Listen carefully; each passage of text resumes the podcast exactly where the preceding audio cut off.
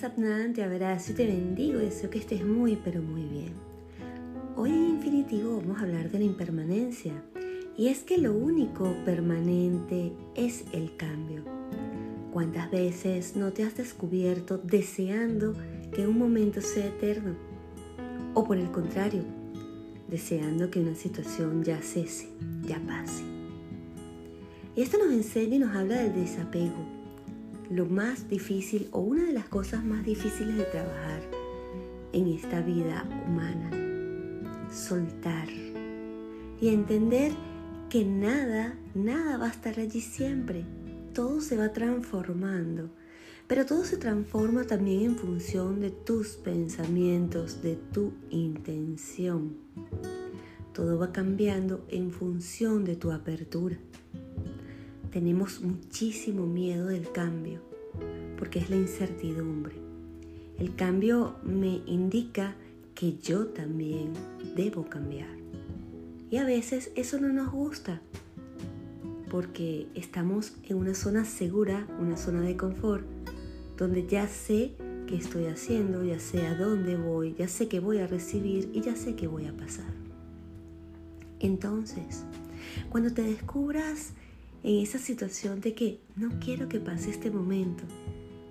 Respira, respira profundamente y disfruta el presente. Porque mientras estás pensando que no quieres que pase este momento, te estás perdiendo tu presente. Te estás perdiendo cosas que no vas a volver a repetir, al menos no de la forma en que lo estás haciendo. E igualmente cuando sientas que una situación, por muy dura que parezca, no va a pasar nunca. Entiende y respira de que sí va a pasar. Porque nada es permanente, ni lo bueno ni lo malo, ni lo blanco ni lo negro. Todo simple y llanamente pasa. El universo es dinámico, no es estático.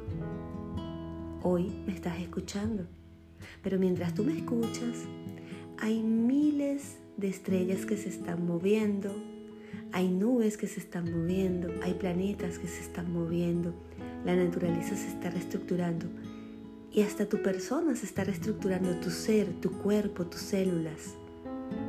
El indicativo mayor de que definitivamente nada es para siempre porque todo se transforma. Ahora bien, la pregunta es, ¿y cómo quieres esa transformación? ¿Desde dónde la quieres? Y porque la quieres. Te abrazo y te bendigo. Que tengas el mejor, el mejor de los días.